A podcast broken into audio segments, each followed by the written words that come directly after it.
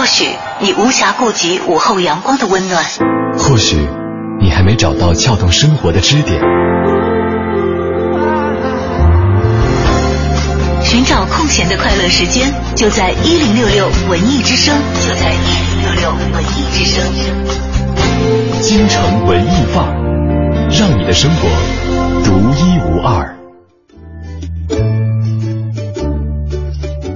京城文艺范儿，让你的生活独一无二。北京时间的十四点三十七分，欢迎大家继续锁定文艺之声，收听今天下午的节目。你好，我是盛轩。大家下午好，我是小昭。这周有点与众不同，嗯哼知道吧？这个所有的情侣们，或者说已经结为夫妇的呃这个爱人们，都 憧憬着这样一天的到来，就是这怎么样周六。好好的安排一下本周六？是的啊，所以本周的话题可能都会和情意绵绵和这个相恋等等相关。嗯，其实今天具体的内容呢，是很容易唤起大家对于恋恋情深的缠缠绵绵的，嗯因为会听到很多老歌，去对描绘不同的这个爱情的故事。嗯呃，缘由其实挺逗的，就是我昨天我在上微博翻翻翻，嗯翻翻翻翻到一个朋友特别好玩的，他说我正在跟小伙伴们玩游戏，这个游戏叫猜猜唱的什么歌，你们不知道名字。哦结果他完爆所有人，每唱一句。呃，我我先告诉你歌词吧，嗯就是我不知道你脑海当中会不会回过来旋律，来猜一猜，猜一猜。就是，嗯、愿生命化作那朵莲花。我 你能反应过来吗？是哪个 完全没有。那我唱旋律嗯，让生命化作那朵莲花，反应不过来吧？果然想不起来吧？有没有知道的朋友？有知道的朋友赶紧发留言过来。就是说，这个今天我们也可以玩这样一个游戏，让大家来 来领票，是吗？对，因为我们今天也会有大量的票会赠送给，大家。大牌传媒呃公司出品的音乐剧《小王子》的门票啊，数张可以提供给参与到我们节目互动的朋友们来，呃，嗯朋友朋友们手中啊，呃，其实刚才那首猜不出来，我一。下是是什么？我现在不能告诉你，因为这样吧，我们降低一下难度，因为这嗯首歌的名字，即使能唱完，即使知道它是出自哪里的人，嗯，也不太会记得这个名字的，真的是很难记，你知道吧？所以我们不考那么生僻了，而且有很多年过去了。啊，就是我可以透露一下，是在我小的时候爆喜欢看的一个连续剧里面的一首歌，而而且那个你连续剧再唱一遍，你再唱一遍。愿生命化作那朵莲花，功名利禄全抛下。哎，有点印象啊。我告诉你，演唱的人是屠洪刚。然后我不能再剧透了，嗯。因为我们要把这个作为今天开场的第一个设问给大家，因为在接下来的诗意生活当中，呃，大家也会听到一些缠缠绵绵的歌曲，嗯。是跟我们今天主题相关的。因为我在听到这个老歌以后，忽然发现，其实有很多东方气韵的东西在这些老歌当中唱着。没错。这些老歌所依附的那个连续剧也好，或者有一些电影也好，其实讲的是纯纯东方的爱情。嗯也可能现在大家呃受这个西洋的流行音乐影响已经很多了，会很直白的表达热烈的爱。嗯包括现在这个网络盛行，大家好像都。就是比较快速的，嗯嗯，能够进入一段这个恋情当中，但是其实东方人性格当中的婉约、嗯，缠缠绵绵以及不说穿，都是一直贯穿的。对我们凝聚在歌词当中的那种诗情画意，跟呃西方人是不一样的，完全不一样的。所以今天在节目当中，通过那些老情歌来回溯一些东方的爱情。但其实刚才讲的这个歌所在的这个连续剧，它不是一个只讲那个爱情为主题的连续剧。嗯啊，好了，anyway，说了这么多，还是让大家来。听一听歌，猜一猜吧，到底它是来自哪一个剧集当中的是。哪一首歌呢？你要能猜准名字的话更好啊。如果说大家这个想参与到我们今天的这个猜歌的互动当中来的话，可以通过两种方式，一路呢是我们的微信公众平台四个字的文艺之声，在订阅号搜索，在留言框下留言。另外，可以在我们的个人微博上也可以留言。呃，DJ 程小轩和大小的小李大招的招。好，我要放的不是我刚才唱的那首歌了，嗯但这首歌跟刚才那首歌出自同样一部连续剧。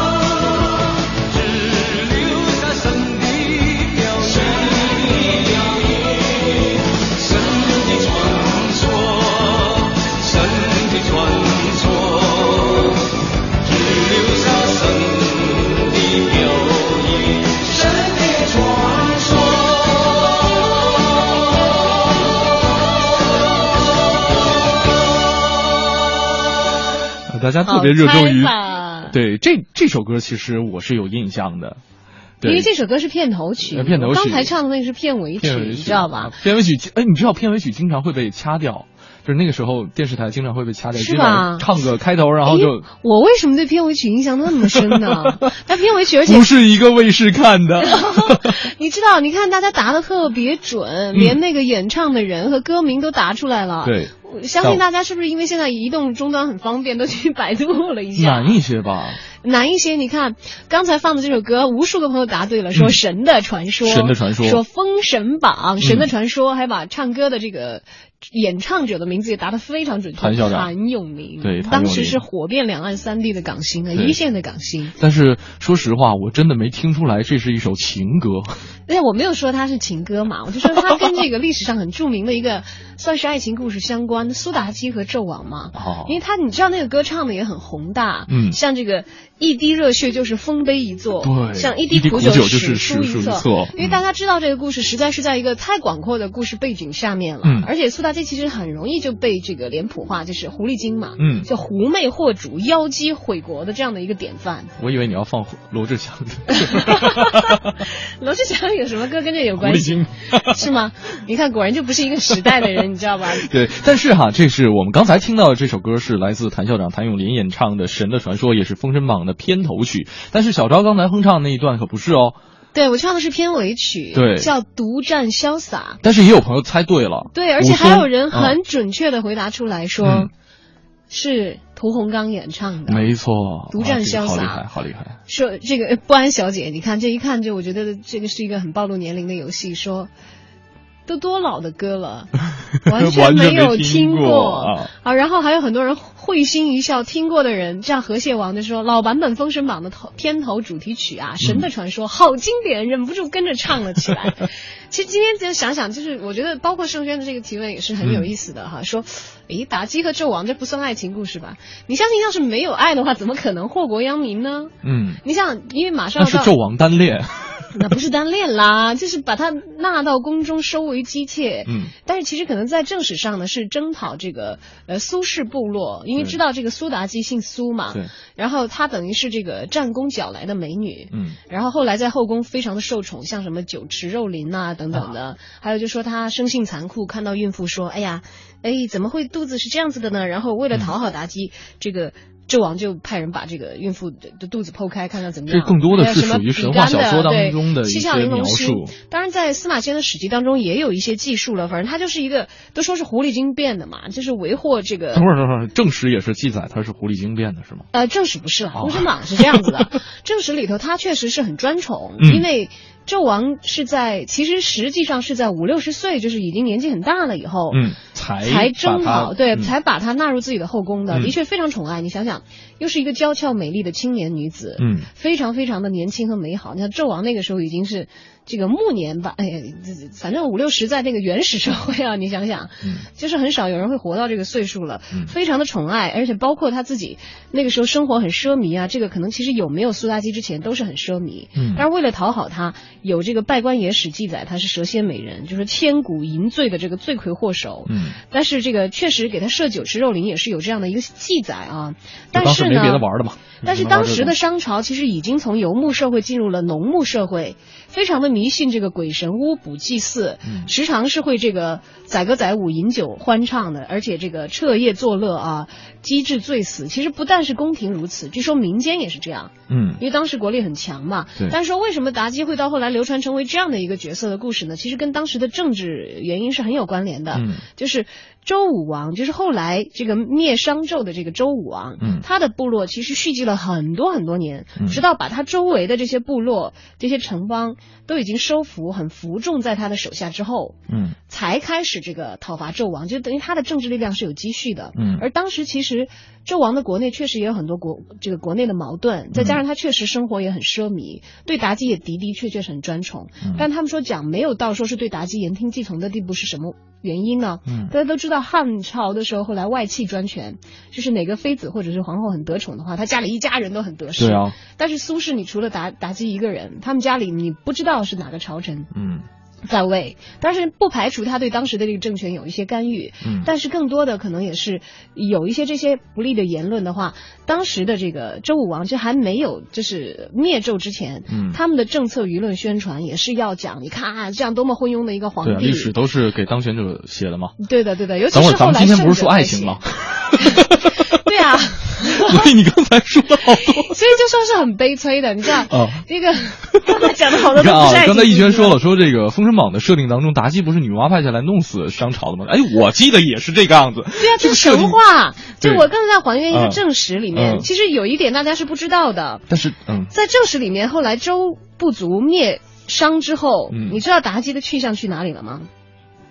正史当中不知道，神话传说当中好像是知道的是吧嗯苏妲己后来入了这个周朝的后宫，就是继续在后宫为妃。哦继续在后宫。对，这也验证了之前就说她的形象被妖魔化到那个程度，嗯所以我觉得也也不排除当时可能会对这个纣王的意见有一些左右。嗯但是纣王其实他是一个三十岁继位到六十岁把国力弄到那么的强盛，嗯再加上自己刚愎自用又很残暴的一个君王，嗯就不是说一个到了他五六十岁才纳的一个青年的姬妾，嗯所可以转变的。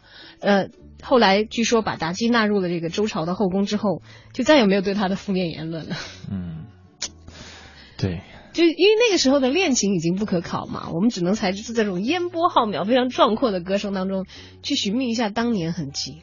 嗯，但是确实在这个歌曲当中，呃，依稀的可以看到一些爱情的影子，对吧？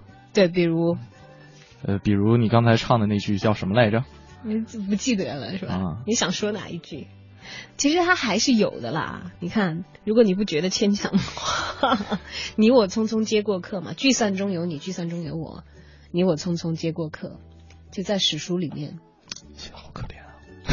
对啊，是好可怜，对吧？我记得《封神榜》那个连续剧，你看到苏妲己，你就你觉得她好美啊，那时候好美哦，傅艺伟真的你就觉得活脱脱是狐狸精对转世。没有没有，我觉得他其实还是那种纯的漂亮，对的，还非常的打动人心。没有就太多妖媚，就是当时只但是他是把使坏这个蓝色了以后，你就很恨他了，对吧？但也不是那么的恨但是因。为我看了，就是神话传说当中，确实是跟刚才逸轩说的一样，是属于女娲派下来，就是专门要灭负纣的，让他是但是做的很很过分的，改。朝换代。但是啊，好的，你看嘛，桃落之行啊，要吃七窍玲珑心啊，嗯，要残害前任皇后啊，像何何学王说了，说其实最感动的爱情是土行孙和郑婵玉，呃，邓婵玉，说是这个完全的谋私逆袭，嗯可惜结局让人唏嘘不已啊！嗯对啊，在这个宏大的诗篇里头，其实有很多的爱情。当然，就是你关注的哪一点，你可能哪一点上给你留下的印象就会更深刻了。好了，如果《封神榜》《封神榜》里头所讲的这个情感故事，其实不太够动人的，因为大概是大家把它划入到负面的这一类的理念的话，嗯我们下一趴要讲一个全民都为之唏嘘的没有成功的。这样的一个非常具有古典情致的爱情故事，那个音乐一出来，你肯定就能猜到了。不过我们先不开始下一轮的猜啊，我们首先走进今天的一零六六文艺独家，看看我们的前方记者为我们带来了哪些文艺圈里的最新消息呢？一零六六文艺独家。八月十三号到十七号，国家大剧院将上演一完连演两部歌剧的精彩戏码。两部歌剧分别是《乡村骑士》和《丑角》。这轮演出中，唯一同时担任两部歌剧重要角色的歌唱演员孙俪，提前和我们分享了表演的挑战所在。大家好，这演出形式还蛮特别的。你是一个人要在这个整晚上演两个剧目，之前有过这样的挑战吗？其实这两个戏一般来说都是搭在一块儿演的。作为观众审美上的需求，他可能会希望换一个人来演。但是所以男中音这个角色呢，基本上也都是一个人在演。以前比如在国外演出时也有过，比如说男高音，比如说卡尼奥图利都是一个人演，也有桑图萨和内达基本是不可能一个人演，因为他们两个声部是不一样的。那当然，同时一个晚上演两部戏，肯定是比较怎么说呢，负荷比较重嘛，肯定是这样。那还好，还是能力承受范围之内。他完全是不一样两个人。第一个角色那个马车夫阿尔菲奥，他是西西里的一个很酷的一个有有点黑手党似的感觉的人物。那第二个的角色 n i e 是一个小丑，甚至于是一个残疾，确实是这样。他戏里头就是这么写的，所以呢，他。很爱那的爱那女主角，但那女主角觉得你根本这癞蛤蟆想吃天鹅肉，不但是拒绝，而且是奚落他，以至于他那种报复心态出来了，是这样。所以这故事也决定这两个人根本就不是一类人。作为男中音来演出一个晚上演这个，他主要是在性格、造型还有戏剧表现上面是完全的一个天上一个地下。你中间能多少时间的休息的这个时间？啊那中场休息时间嘛，十五分钟、二十分钟呗。然后你就马上换造型吗？对，马上换造型，因为第一部戏呢，我是一直到结束最后，中间一个中场休息。第二部戏的丑角第一声张口就是我，一个大段的咏叹调，鸵鸟的咏叹调开场白，所以这中间休息时间很短。文艺之声的听众朋友，大家好，我是男中音孙俪，欢迎大家在八月十三到八月十七来到国家大剧院观看我们制作的这两部歌剧《乡村骑士》和《丑角》，谢谢。回听本单元节目，请登录喜马拉雅文艺之声专区。好的，感谢吕伟带来的文艺独家。其实刚才有关话筒的时候，盛轩还是很困惑的问我说：“嗯我真的是不太理解，我始终没有觉得讲的《封神榜》真的是跟爱情有多大的关联。对啊，可可能在男人的世界当中，《封神榜》它是一个，就是 神奇的神话传说当中。但是你们没有额外的去关注那个女性吗？就是我还真的没有太多，我觉得就是多很年之后很好看，很漂亮。回想那个连续剧，你印象最深的角色是姜 子牙呀，我也是觉得蓝天也超帅，我还以为只有女人才会这样。嗯。没有啦，其实想到这个的初衷是，因为我们马上要迎来七夕了嘛，七夕大家其实都会想到这个杨玉环和这个唐玄宗的爱情，什么七月七日长生殿，嗯，这个在天愿作比翼鸟，在地愿为连理枝。其实杨玉环的命运跟苏妲己是有很多相像的地方，嗯。只不过她不致残暴于此，但是他吃荔枝啊等等这些事情，在后世认为爱情坚贞的就传媒传为了美谈，但是到最后他的命运却是一尺白绫上吊赐死。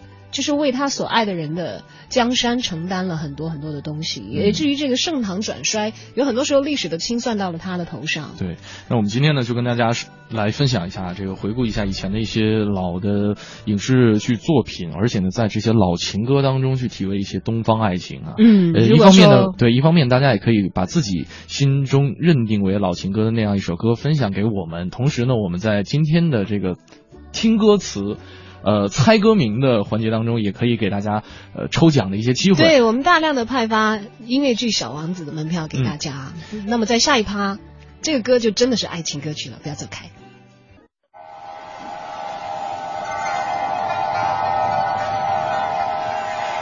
或许你无暇顾及午后阳光的温暖，或许你还没找到撬动生活的支点，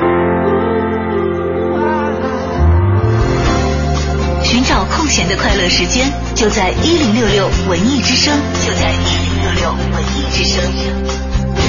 京城文艺范儿，让你的生活独一无二。我们先以这歌来开场，因为今天跟他说的是老歌里的东方爱情故事。嗯，这歌唱的绝对是了。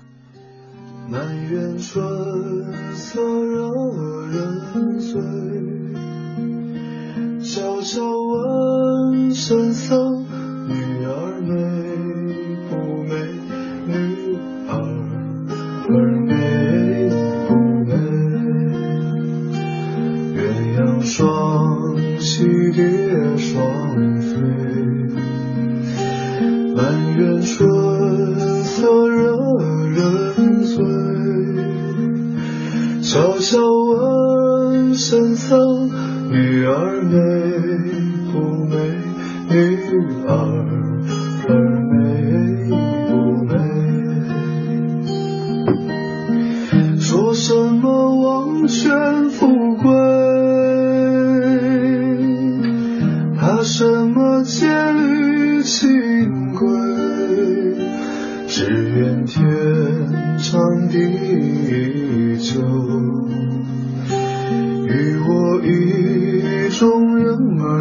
相随。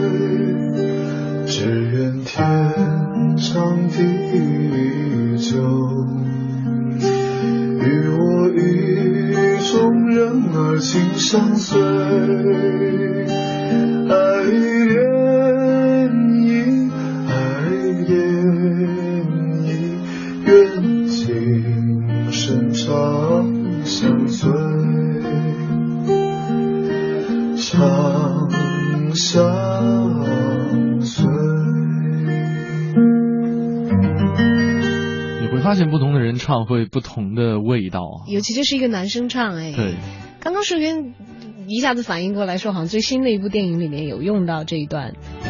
呃，这是我们这个朋友们在网上的一个留言哈，说这是不是《后会无期》的版本？应该不是，应该不是，呃但后会无期找这个歌手唱了一版，嗯的的确确好像有录了一版，嗯，秦昊，对我是昨天在秦昊微博当中看到他唱这个歌，然后我朋友圈里也有人其实深深的怀念这首歌，一早上就把那个歌词发出来歌。词太美了，你看女人美不美？而且没有，其实我觉得这么美的歌词映衬着如此悲剧的一个爱情结局。你知道，就是我都会在他这个音乐，哪怕是秦昊翻唱，都不是原唱啊，嗯。响起的时候，脑海当中浮现的就是《女儿国国王》，就是朱琳当时演的《女儿国国王》那双含泪的眼睛，啊，没错。哎呀，伊人楚楚可怜的样子，不用回忆，最近还在重播呢，是吧？就是暑假期间还可以看。你看，就是凝视着唐僧远走，最后是女儿国国王是自己亲自给他盖上那个玉玺，嗯在通关文牒上，对，就看着自己的恋人远走。而且我是觉得在那个戏里，其实唐僧是有心动的呀，我是相信。哦，我我我也觉得，就是好像经历过如此多的磨难啊，这个也算是磨难之一嘛。嗯对呀但是我觉得这是唐僧唯一会有一点点，就是动摇他的决心。你知道为什么吗？为什么？因为其他都是女妖怪。这个是女国王是吗？说什么王权富贵？你说还好他没有爱情的悲剧啊。对，因为也不存在，因为都神话里面嘛，不存在真正的女儿国，要不然唐僧会不会变成妲己那样的命运？好了好了，不不不不打岔哈。但是朱琳当时扮演的这个女儿国国王真的是轰动一时，当时就是圈内她也是一个出了名的美女。当然了，现在都很美，站在人堆里绝对是亮点。是是是，而且我记得之前看过那个《西游记》剧组做客《艺术人生》的时候，当时朱琳一上台就跟朱军说说哦，对不起，朱军，自从我一来，我眼里就只有一个人，我的玉帝哥哥。哇，说完之后，所有这个《西游记》迷或者说这个电视剧迷疯掉了，你知道，呃大家都希望他们在一起，而且徐少华其实很帅，超级帅，最帅的一个唐僧。虽然大家说其实应该是迟重瑞最像唐僧，嗯，就是有一点长的脸，就面如冠玉，嗯，呃，但是其实徐少华是里面最帅的一个唐僧。张辽嘛，嗯还演过张辽啊。然后这个呃，当时的那个《艺术人生》播出了之后，其实可能大家也都在一些其他的媒体上见到过，有很多人演绎了，嗯就是朱琳为唐僧的演员徐少华是多少多少年未未嫁呀什么。当然这些其实后来有辟谣了，对对对对，真实实情况不是后呃是是这个他有过有过娶对有过一次失败的婚姻，嗯。然后后来呢，零五年的时候是再婚了，嗯。人家一直是有配偶的好不好？然后就是可能因为大家对于那个美好的《西游记》里头没有展开的这一段玉帝哥哥的故事，嗯心中存在着太多的希冀和向往，就把把自己的想法就是加诸在了这个演员的身上。嗯但实际上就是朱琳的老公也会笑，他是一个这个圈外人嘛哈、嗯经常看到有一些报道，不实的报道，那些八卦说朱琳一直多少多少年还还在为。了这个守守等自己的玉帝哥哥、啊，对对对，然后就说她老公看到这报道就会哭笑不得，然后说那那我是谁啊？我在哪儿待着呢？对对对对，到现在很多记者见到朱琳还很喜欢暧昧的问她说：“你觉得唐僧这个人怎么样啊？”但是这个其实我相信那个时候演戏，确实这两个演员也演的非常非常的到位，没错，那么那么的动人，没有那么多的台词，只是他们的。女儿情态眼神当中流露出来的爱意和那个时候唐僧，你这样我我印印象特别深，嗯，在那个女儿国国王的这个闺房之中，这唐僧一直不敢看他，你知道吗？就一直在扭头，一直在闭眼睛，呃，心里头不知道念了多少遍经文或者是咒人来来稳住自己的心神。那、嗯据说当时的台词也有，就说如果有来生的话，嗯，大概是这样子，差一点点就动摇了他西行的决心。你看，就这么一个凄美动人的爱情故事，忽然刚才有一位朋友一句话破了气场，对，他说这是孙悟空学艺时的插曲，谢谢你。谢谢你这特别感想啊！就突然把我们从悲悲伤的情绪里面 变成了爆笑。谢谢你，谢谢你。好，女儿国的爱情故事。其实这次痴痴的君君王变成了女性。嗯，呃，刚才有朋友问这是谁的版本？这是好妹妹里边的这个好妹妹乐队的主唱秦昊的版本。然后 Hope 感谢他给我们补充哈，他说女儿情今天中午刚听了，是万晓利在《后会无期》当中演唱的。那看来这个《后会无期》里头是用的万晓利的翻唱啊。那如此看来的话啊，因为我们现在没来得及去考证，回头帮大家找找看。那么和电视剧的版本相比，这位朋友讲说电视剧的版本更加的妖娆，而万晓利的歌声显得真诚一些。万晓利是也是男的，对吧？对，秦昊也是男的。然后后补补充了一句，说我琢磨唐僧听了这版可能会动心的。唐僧听哪版他心都动过了，好吧？这样，我们今天有没有准备过原版？有。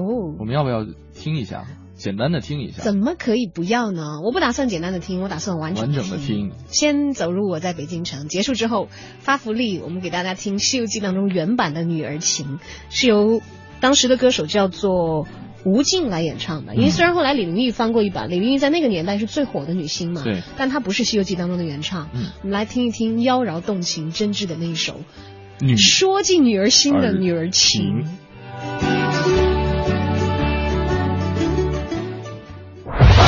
知道的，你不知道的，你不知道而想知道的，你想知道而没法知道的，关于北京城的一切，我在北京城。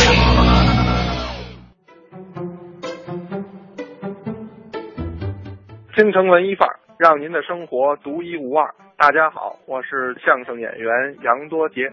昨天啊，咱们给您说到了鲁迅先生跟二弟周作人兄弟失和，没有办法了，从八道湾胡同的大宅子搬出来。搬到了砖塔胡同八十四号的这个小院中，这也是鲁迅在北京的第三处居所。那么，在这个砖塔胡同这小院里这么蜗居，也不是个长久之计啊。前前后后啊，鲁迅在这儿住了是九个月，但是实在是太简陋，没办法。鲁迅也是四处找房，他在三个月里边看房啊，达到了二十多次。这跟现在咱北京很多的北漂一族啊，那都有着相同的经历。怎么了？这搬家找房，这是最烦的事儿了。最终呢，鲁迅先生挑中了阜成门内宫门口西三条二十一号这处院落。鲁迅啊，向朋友借了一大笔钱，这才买下了这所房子。自己呢设计改建，最终啊是于一九二四年的五月才搬进的新居。这是一座再普通不过的四合院了。南房是三间，做这个藏书室兼会客室；北房是三间，东西呢分别都隔开，给这个母亲和自己的夫人当做卧室。中间一间呢就是做起居室，也就是客厅。而在这个起居室的后墙上，还向后开出了一个约八平方米的小屋。这就是鲁迅先生自己的工作室兼卧室。那位说：“这鲁迅先生怎么不跟夫人一块睡啊？”文学家有的时候他需要创作，需要安静的环境，所以鲁迅先生有的时候就自己住在这八平米的小屋里。所以老百姓俗称突出来这间小屋叫“老虎尾巴”，因为怎么他甩出来一块。他还增建了东西厢房，使这个小院的布局啊更趋于合理。后来，鲁迅先生的心情慢慢平静之后啊，还在这院里挖了水井，种上了丁香、碧桃。您看，只要是有机会，鲁迅就愿意装点自己的家，哎，愿意描绘自己这美好的生活。从这个角度上讲，鲁迅先生也是一个非常懂得生活、非常热爱生活的人。这个时候的鲁迅，白天到教育部上班，晚上呢就在自己这个小工作室里。日以继夜的创作，在这儿啊，就写出了小说集《彷徨》，还有杂文集《野草》《华盖集》等等等等，这都是在这儿创作的。这个期间呢，这二弟周作人有的时候也来看看母亲，但是兄弟之间再也没有说过一句话。一九二六年八月，鲁迅先生在这个新家住了仅仅不到两年，就离开了北京，奔赴了厦门。母亲鲁润、法妻朱安两个人仍然住在这里。一九二九年的五月和一九三二年的十一月，鲁迅先生两次从上海回到北京看望母亲，也又两次住在了阜成门内这所宅院当中。一九三六年，鲁迅先生在上海逝世，就在北京他最后住的这所寓所的书房里，家人呢为他设立了灵堂，接待前来祭拜的人。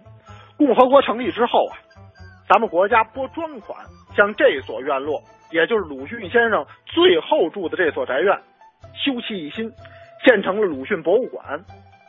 一九五六年十月十九日正式对外开放。如今呢，这个博物馆已经开放了近六十年了，市民呢无需门票就可以到博物馆里参观。你要想体会一下鲁迅先生在北京的足迹，那就去我给您介绍的这座鲁迅博物馆里一探究竟。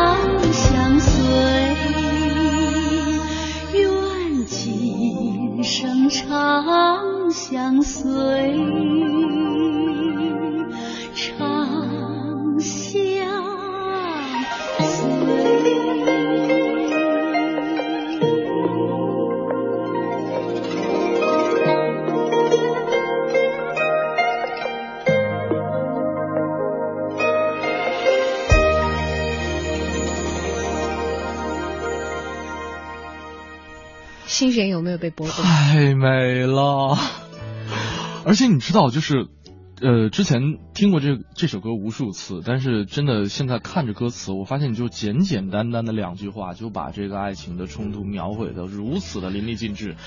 说什么王权富贵，怕什么戒律？清规两个人之间心，就是心里的所有的担忧，就在这两句话当中体现的太充分了。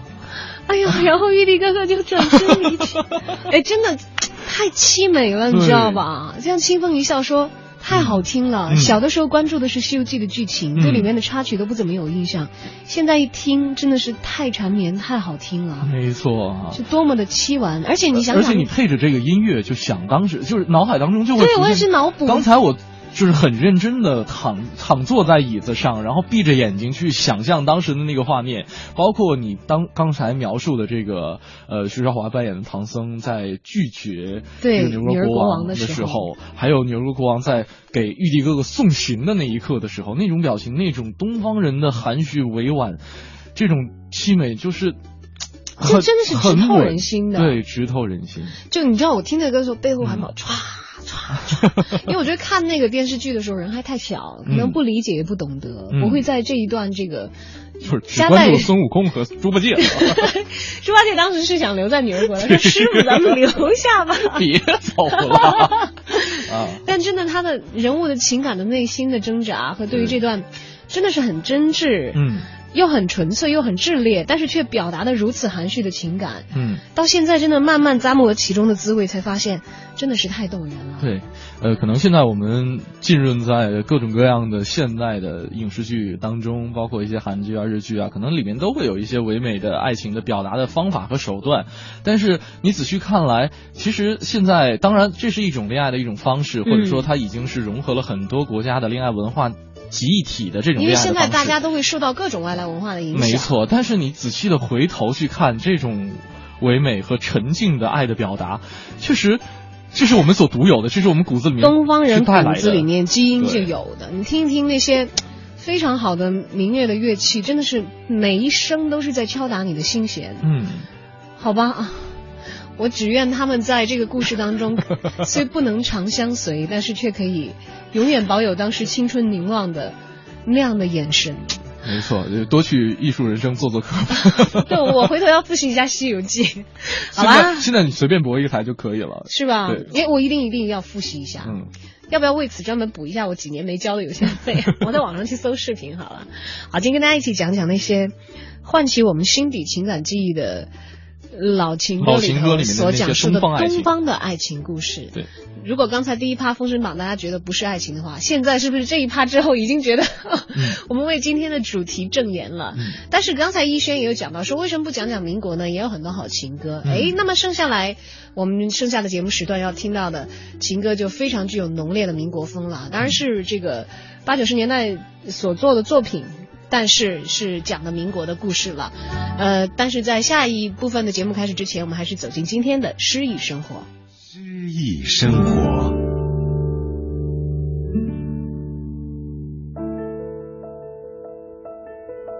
诗歌《小小的岛》，作者郑愁予，朗诵杨晨。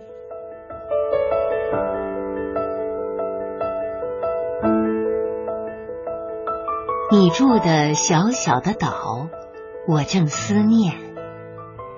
那儿属于热带，属于青青的国度。浅沙上，老是栖息着五色的鱼群，小鸟跳响在枝上，如琴键的起落。那儿的山崖都爱凝望。披垂着长藤如发，那儿的草地都善等待，铺缀着野花如果盘。那儿遇你的阳光是蓝的，海风是绿的，则你的健康是郁郁的，爱情是徐徐的。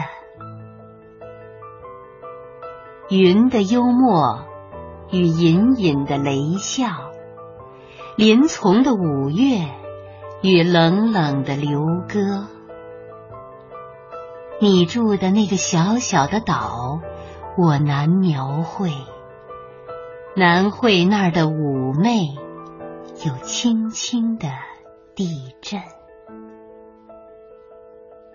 如果我去了，将带着我的笛杖，那时我是牧童，而你是小羊。要不？我去了，我便化作萤火虫，以我的一生为你点盏灯。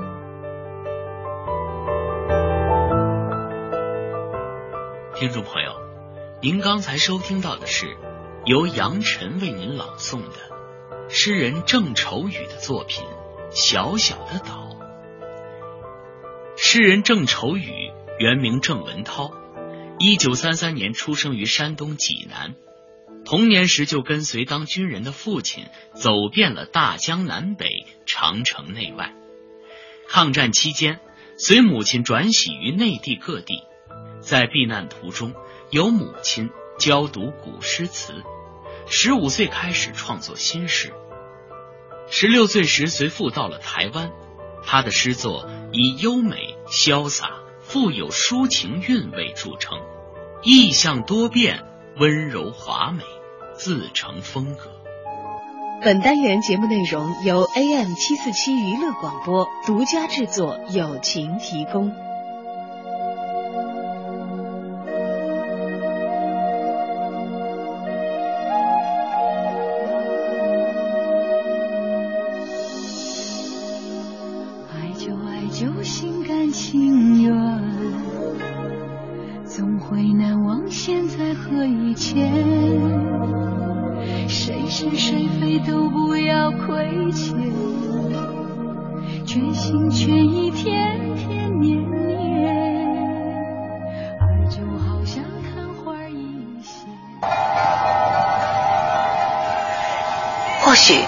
无暇顾及午后阳光的温暖，或许你还没找到撬动生活的支点。寻找空闲的快乐时间，就在一零六六文艺之声，就在一零六六文艺之声。京城文艺范儿，让你的生活独一无二。的，欢迎大家继续回到我们的京城文艺范儿的节目当中。你好，我是盛轩，我是小昭。今天我们跟大家分享的话题是是老情歌里的东方爱情。对，东方爱情有它自己的气韵了。因为现在虽然我们都是东方人，其实有很多受到西方表达的影响啊，嗯，包括我们听的歌、看的电影。现在你想站在楼下摆蜡烛阵，说我爱你，大量鲜花求婚等等这些东西，大家其实都觉得已经玩的哎，丝毫没有就我。们对于浪漫的这种定义已经有所转变。对，然后那种眼波当中流动的风情，可能大家都还是有过体验的，但是可能只在还未恋爱之前的那一瞬间。对，所以说这周末的七夕节，因为七夕节是属于我们东方的传统的东方的这个传统的情人节，要不要过得不像这个西方二月十四号那么那样那样对的，要要不要不把去把自己的这个恋爱符号，呃，把它去一下，再对对添一些。对，要不要不去吃什么烛光的刀叉的晚餐？嗯，去看一个城市化的电影，好破坏情绪我觉得不错，我觉得不错，我觉得不错。也也挺好的，啊挺好的呀。就是当然具体内容大家可以去安排了。虽然嗯昨天讲讲约会，好像也没讲什么特别 特别值得大家借鉴的经验，但是选一个优美的场所和对的人，然后呃尽量不要把这个约会搞砸吧，对吧？嗯，那我们来吸收一下那个传统经典爱情故事当中那些动人的能量，像像《西游记》，哎呀，我觉得还在那个环境里有点出不来。但是刚刚这个《诗意生活》完了以后，开始了一句的那个歌，嗯，有一点点把情绪往后转。嗯，呃，待会儿如果有机会的话，我们再把它听完吧。我们先来听这一首，好，是来自一部非常具有民国气质的电影，当然它不是民国时期拍的了啊，嗯是很有才华，获得过金马奖的，呃，一位导演严浩导演的获奖的作品，在一九九零年的时候公映，由当时风华正茂的林青霞、秦汉、张曼玉主演，当然还有这个吴耀汉啊。但说他风华正茂那个，可能就是不太确切的了。所讲的一个故事，提示到此，你知道是哪一部电影了吗？哪一部电影的哪首歌？哎，其实电影和歌同名嘛。对我甚至最开始是不知道这部电影的，我是先听的这个歌，啊然后去找这个电影来看，那已经是多年之前的事情。这样，我们先来听一段吧，非常让大家来猜一下。东方意蕴的一首情歌。嗯。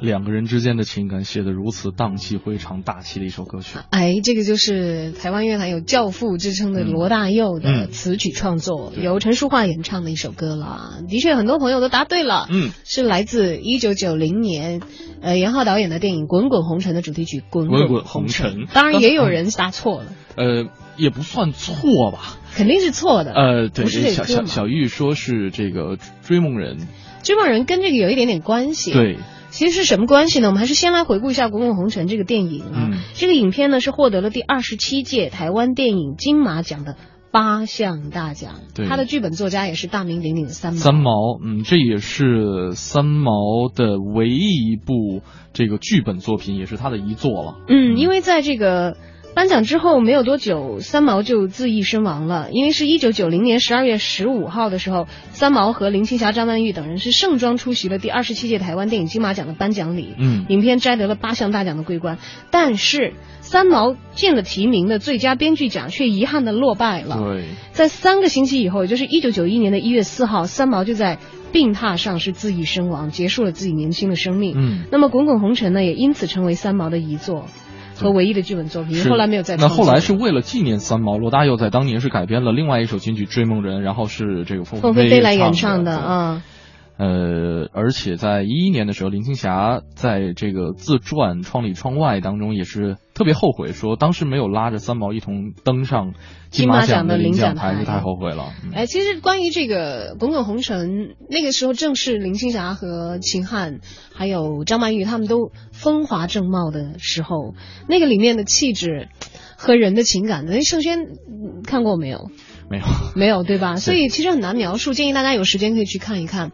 它是在一个动荡的大背景之下，三毛创作这个背景所借鉴的历史真实人物是借鉴的张爱玲和胡兰成的嗯爱情故事。对，它是有这个原型的。对，嗯秦汉在里面饰演的那个角色的原型其实就是胡兰成，但是他里面的名字呢叫张能才，那个男主角，对他的身份呢是一个汉奸，然后林青霞饰演的沈少华是自少年时就非常的热恋嗯张能才，然后父亲又不准，他甚至是自杀过都未遂，然后嗯，张曼玉所演的岳凤呢是她的一个闺蜜，然后在这个滚滚红尘变幻世事当中，因为当时抗战嘛，然后后来又这个战胜了之后又寻找汉奸，然后这个张能才又很窝囊的为了这个苟活，又又躲到一个这个寡妇的家中是。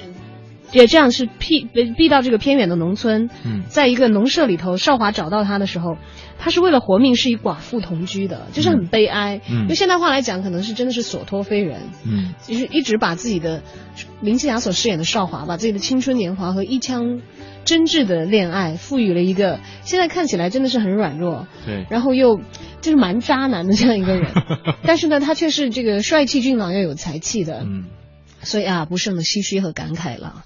讲的是一个民国背景下的故事了，像包括日本战败，国民政府四处四处抓捕汉奸。你知道我对于那个电影现在最深的印象是在那个茫茫的人潮当中要上船，嗯。要跑掉，嗯。就没有跑掉。当时林青霞和这个秦汉就等于真的是很像在人潮当中拉着手这样扯散的，嗯。然后那个船渐渐的开远，就是两个人的凝望，嗯。真的也是到最后以非常唏嘘的方式来结束了这个恋情的描绘，但它时间的跨度很长，因为中间有很多的纠扯。大概能有半个世纪的这样一一种牵挂和寄托。哎呀，我回头我也找来复习一下吧。今天这期节目真的是做的我很感慨啊！你像，因为各式各样的爱情版本是不一样的，你所放的大的背景也不一样，嗯，大家的纯真炽烈的程度，你其实是不好比较的啦。对，但是呃，你像回回顾一下，我们之前最开始讲的是人和妖，对，还有哈、人和妖还有，还有啊，有很多了。对，有很多啊。嗯然后像什么新白娘子传奇，对啊，那个故事里面嘛，把它放到一个比较极极致的一个角色上，还有更加呃这个也是很极致的，就是国王和僧人。这是我们在对我觉得哇分享的啊我我我这期节目做下来，我觉得是那首歌真的是又一次再度深深的打动了我，变成了今天给我洗脑的最美的歌曲。哎呀，好吧，我为了避免说回到上 上一个时段我们的节目重点当中，我们还是来感受一下这个民国时期的这个音乐的意蕴吧。因为其实之前在诗意生活之后有一首很好听的歌《生生世世》，嗯，因为我我后来回望了一下，就是我们今天所找的这些，呃，抒发缠绵情意呢，有着东方故事作为背景的这些爱情的歌曲，有很多时候都有一些慨叹在里面。嗯，因为我们可能习惯以一个比较大的视角来看，嗯，然后你觉得在真的就像滚滚红尘一样，滚滚红尘中如此渺小的两个个体，嗯，之间那种让人唏嘘感叹、纠扯。延绵的那些情感，嗯，像一条丝线那么的细，但是这个红尘，这个世界是如此之巨大，就会有那种反差，嗯，就会激荡你的心。如此强烈的这种冲突是戏剧所那必须具备的了对，嗯当然嗯我们可能也会由于这些强烈的矛盾冲突去去刺激我们的小心脏，去记得那些离散的瞬间。对，但是确实在我们普通人的爱恋爱生活当中，也不乏这些小小的一些小矛盾，对吧？是很多的。对，是很多的，而且。如果说能够听着这样婉转的歌声，回顾自己的那些小矛盾的时候，其实也会有一番感感慨。对，我觉得也许你回顾的不是具体的矛盾，而是自己在类似的情感状态当中，嗯，与所爱之人相爱却不得相聚，对，不得相守，或者是这个迫于时事。呃，等等的，呃，这个离散吧。呃，不一定非得是时事了，好多的阴差阳错阴阴错阳差，对各式各样的原因让爱而不得，所以成就了一些千古的佳话。好吧，我觉得语言好苍白啊，我怎么越说越觉得很苍白了？我们还是来听听影艺告示牌给我们推荐了哪些最近的演出，然后再给大家送上一首，就补过刚才诗意生活之后没有分享完的那首《生生世世》给大家。我们来。深切的感受一下这些具备东方情怀的情歌所传递出来的情感内蕴，看看能不能够再次拨动你的心弦吧。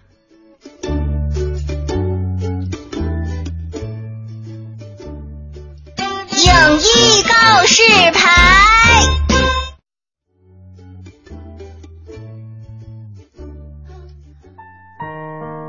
精神文艺范，让你的生活独一无二。听众朋友们，大家好，我是来自永乐票务的文平。今天我要给大家推荐一场大型音乐剧，音乐剧的名字叫做《简爱》。这场音乐剧呢是由著名导演王小英执导，《简爱》将于七月三十到三十一日登陆天桥剧场。音乐剧《简爱》呢是由杭州剧院出版，是二零一四年第八届韩国大邱国际音乐剧节的特邀剧目。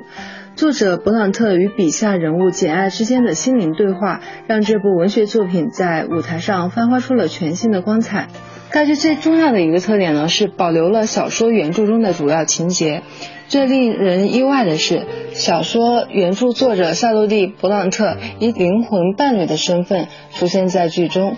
他不断的警告简爱要远离炽热的爱情，要对婚姻和男人敬而远之。在简爱发现他深爱的罗切斯特的妻子还尚在人世后，愤然出走。勃朗特此时又现身批评简爱不理智的爱情和冒失的出走行为，但勃朗特对简爱的警告和劝说并未奏效，因为简爱已经完全投入到了火热的爱情当中。舞台上的勃朗特实则是简爱的另一个自我。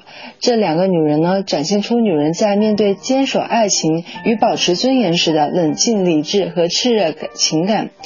原著作者夏洛蒂·勃朗特出现在剧中，与笔下人物简爱的心灵对话，是这部作品的神来之笔。音乐剧呢，简爱是用音乐更好地表达出人物内心的情感。与话剧《简爱》相比呢，该音乐剧唱出了话剧中无法表达的内容，尤其是人物的内心情感，让即使不了解故事背景的观众也能很快地抓住剧情。该剧的作曲齐峰毕业于秘鲁塞尔音乐学院，他为该剧创作的音乐浪漫、唯美、空灵。在作曲中，齐峰并未一味地展现英伦风的音乐特点，而是认真地考虑到中国观众的欣赏口味，创作了辨识度极高的音乐和朗朗上口的唱段。令人意外的是，剧中音乐还融入了摇滚的音乐元素，重金属的出现让全剧展现出不一般的个性特征。这部原创音乐剧《简爱》呢，不但保留了小说中的精髓，同时也加入了更加唯美的音乐、绚烂的灯光等多种舞台效果，可以使观众在其中找到共鸣。嗯，演出的时间是在七月三十日到七月三十一日，世纪剧院，大家不要错过。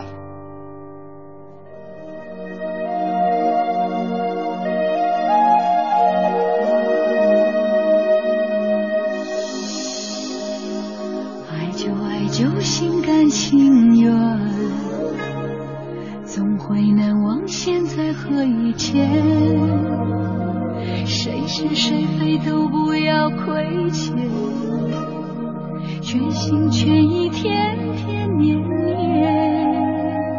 爱就好像昙花一现，稍纵就会消失不见。幸福在一线之间，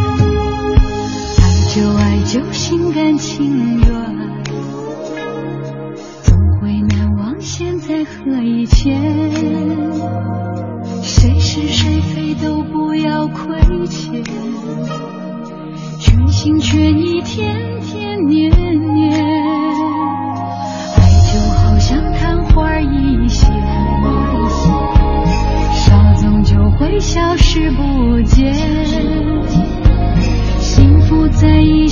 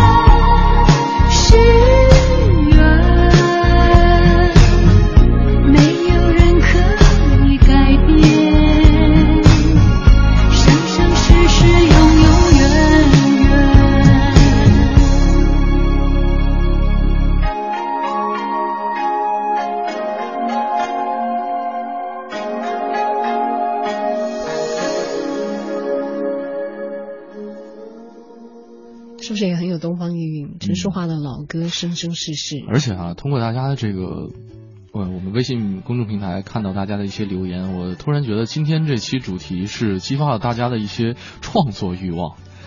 对，你看有有有给我们写写诗诗的有这个把古词，现在正在写书法的医生。不过真的得赞一下，字写的好漂亮啊！这写了一副这个隶书的，还没完成呢。这是这个宋秦观的《鹊桥仙鹊》，桥仙哈，呃，千云弄巧，飞星传传恨，银汉迢迢暗度，金风玉露一相逢，便胜却人间无数。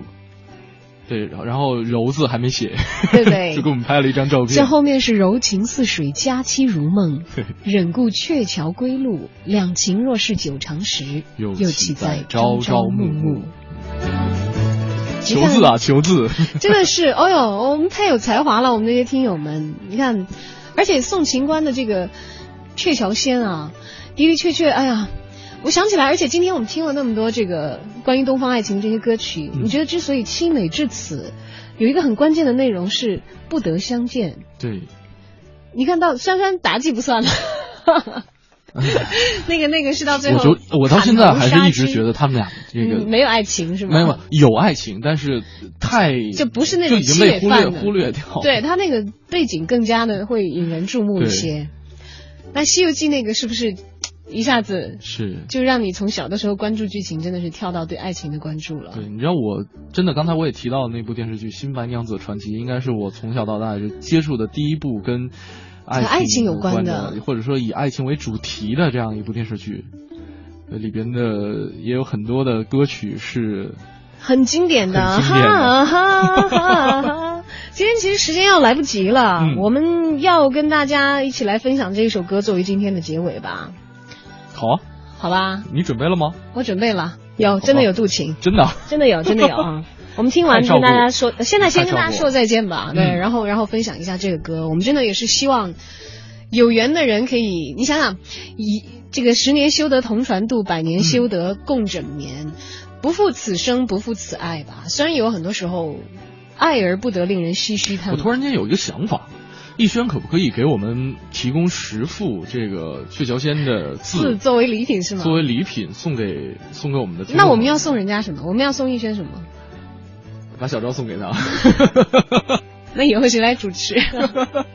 好啦，这个都开玩笑了啊。对最后送给大家这一首《渡情》，嗯，呃，希望有情人终成眷属吧。嗯，也希望所有的有情人，虽然可能终成眷属这个东西说说的有点俗气哈，可以珍惜心中的那一份纯纯的挚爱。好了，我们终于提升中心思想完毕了。是的，那今天四位获得我们送出的由大白传媒提供的音乐剧《小王子》的演出门票的朋友是不安小姐、冷小艺、时间无言和武松。那在节目过后呢，会有工作人员跟您联系，保持手机的一个畅通啊。你看，从人和妖的故事开始，又回到人和妖的故事。哎，人生真是一场轮回呀、不止一个人的一生，也有很多的轮回在。